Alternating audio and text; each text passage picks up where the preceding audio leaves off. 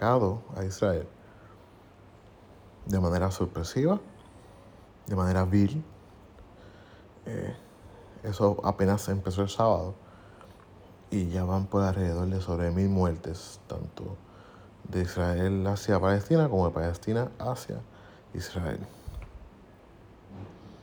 Es una tragedia, la pérdida humana, pérdida de civiles, innecesario el gasto de sangre. Y solamente uno tiene que concluir que, ¿qué hay detrás de esto? ¿Qué hay detrás? La pregunta y la conclusión es la misma. ¿Qué hay detrás de esto? podemos especular. Podemos especular porque desde hace un tiempo para acá se habían llegado unos acuerdos entre lo que es la autoridad palestina o Palestinian Authority y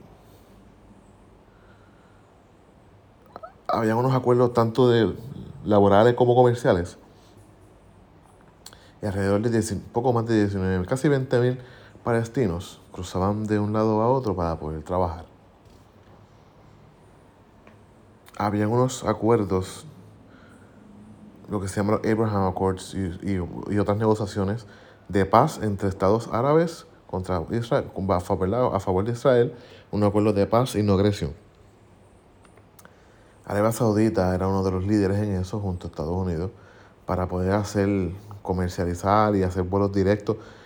Era un momento que todo estaba tranquilo, todo estaba fluyendo, que uno podía decir, uno podía decir, wow, quizás hay una solución, la famosa solución de dos estados en el panorama, pero para llegar a ese fin, que el que lo logre se convertiría en salvador de la paz, por lo menos en la región como por 100 años.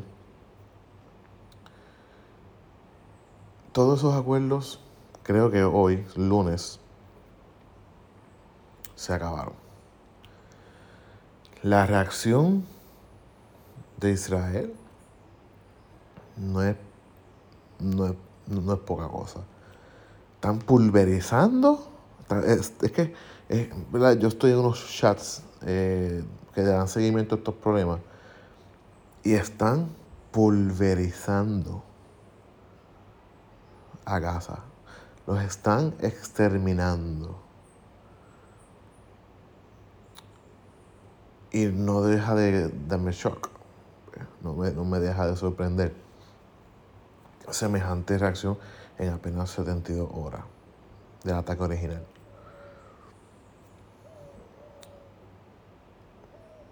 El ataque de parte del grupo terrorista Hamas que es un partido político ¿verdad? palestino, pero que se manifiesta con tácticas terroristas. Fue por aire, tierra y mar. Muy bien planificado, dentro, ¿verdad? dentro de sus limitaciones,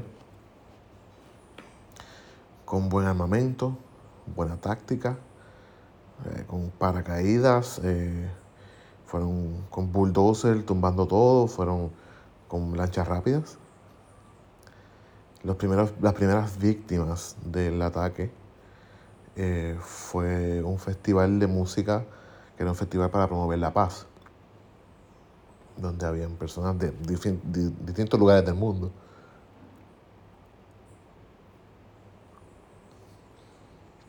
Donde hasta ayer, el último informe que se hizo de ese evento nada más, hayan fallecido 260 personas muchas de ellas asesinadas y humilladas, desnudadas, muchas de ellas mujeres, por parte de, de, de Hamas.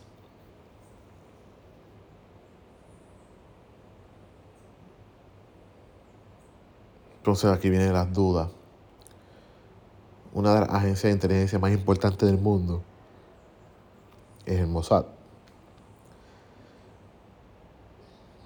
La CIA tiene células activas en todo Medio Oriente.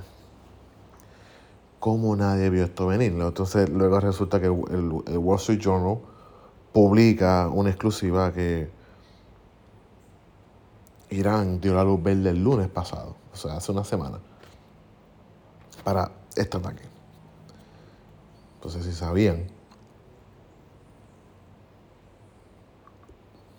si sabían. Porque no hicieron nada, ¿sabes? Entonces aquí está la especulación de que uno dice, ah, dame un poquito para yo poder destruirte y no lucir como abusador. Pero la realidad es las imágenes, fotos, videos, los audios. Eh, es desgarrador. Eh, podemos concluir que no va a haber paz en la región hasta tanto en cuanto Hamas sea destruido. No son mis palabras, el representante ante la ONU del gobierno de Israel así lo manifestó. Y yo creo que ya pasamos la línea de, como que la línea de no regresar hacia atrás. No va a haber, ¿sabes?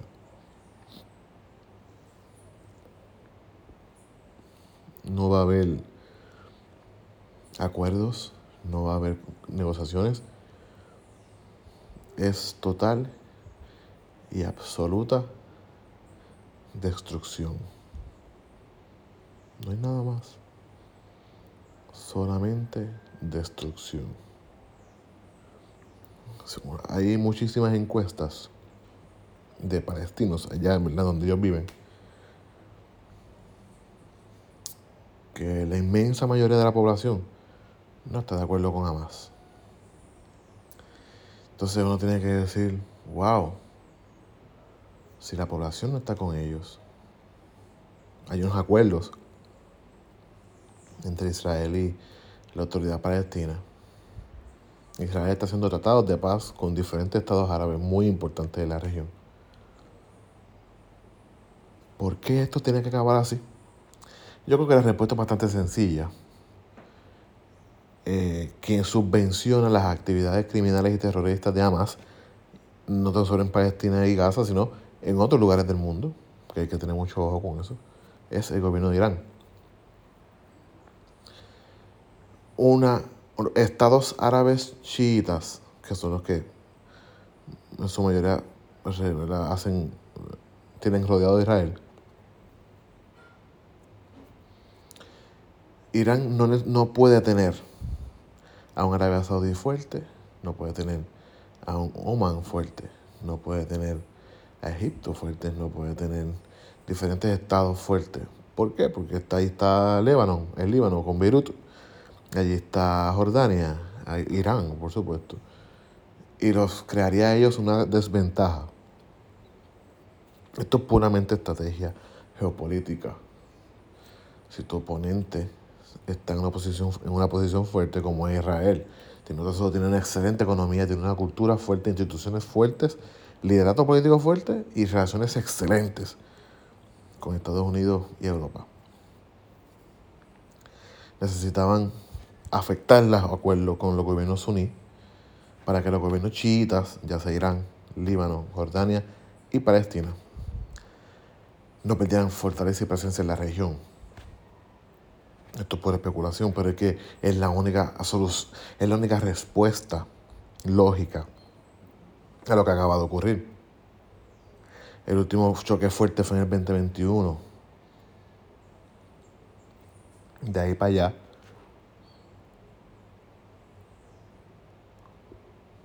Del 2021 para acá. Eh, todo había cambiado.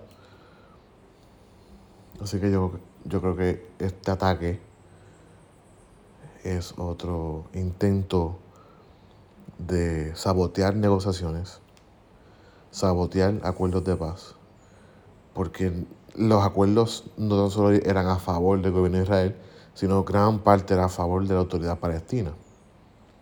Pero eso no necesariamente representa el interés en la región de Irán porque el interés de la, en la región de Irán lo representa a más.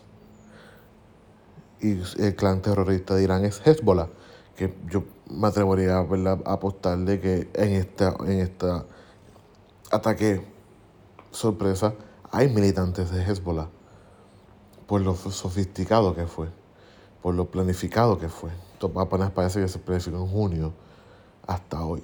No hay mucho tiempo para semejante operación con tan poco presupuesto a menos que tú tengas personas con experiencia y que se dedican a esto. Así que siempre hay que tener presente de que nadie gana las guerras, todos perdemos las guerras. lo que se atribuye son triunfos políticos, pero la pérdida humana, la pérdida de, ¿verdad? de economías, no, tan solo para ellos, para toda la región y para el mundo, es enorme. Eh, así que siempre, siempre miremos hacia la paz, hacia el diálogo, y cuando la diplomacia muere, la guerra comienza. En este caso, no creo que eso sea el caso, ¿verdad? Valga la redundancia, no creo que eso sea el hecho, porque el ataque fue sorpresa, nadie lo vio venir. Pero cuando la diplomacia muere, la guerra comienza.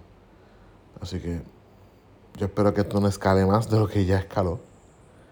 Eh, si la, la, aspiración del gobierno israelí y de Benjamín Netanyahu es la exterminación total de Hamas y con eso pues se llevarán muchos civiles, pues Hamas busca refugio en lugares de civiles, en mezquitas, en hospitales, en escuelas, en universidades.